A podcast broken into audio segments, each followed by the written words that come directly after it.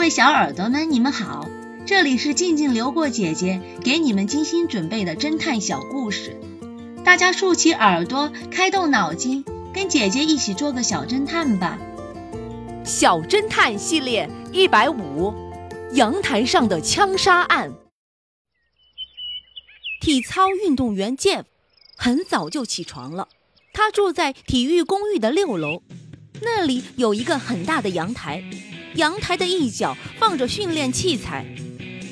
他来到阳台上，一会儿压压腿，一会儿弯弯腰，一会儿双手倒立，一会儿引体向上。对面的阳台上有个小朋友看得直叫好，可是喝彩声刚落，砰的一声枪响，Jeff 就倒在阳台上。小朋友吓得蒙住了眼睛，大声的喊。爸爸，爸，对面的叔叔被打死了。X 神探接到报案后，立即赶到现场。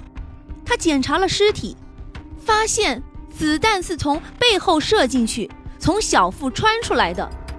有一颗子弹掉在了阳台的地板上，和死者的伤口完全吻合。X 神探挖出弹头，发现这是小口径步枪子弹头。是专门用于射击比赛的。X 神探又做了进一步的调查，得知在这所公寓的二楼住着一位射击运动员，人称“神枪手”，就对他进行了询问。神枪手生气地说：“探长先生，你不应该怀疑我，因为我听说子弹是从他后背进去，下腹部出来的，凶手。”显然是从上面往下射击，我在二楼是没有办法射中他的呀。X 神探问了射击运动员的邻居，证明他早上没有出过门。那么凶手到底是谁呢？福尔摩斯曾经说过，没有完美的犯罪。接下去，我要和小朋友聊聊，到底他看到了什么。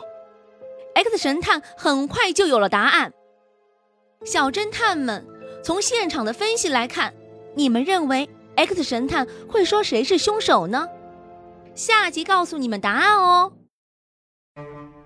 船长被害谜案，这个故事的真相是：从蜡烛的溶解情况来判定被害时间。由蜡烛的上端溶解部分呈水平状态来看，船在触礁而倾斜时，蜡烛还在燃烧着。海水的涨潮和退潮总是隔着六个小时。这艘船被发现的时候是上午九点左右，这个时候恰好刚退潮，以此可推断，船是在昨天晚上九点左右触礁倾斜的，凶手也是在此刻下手的。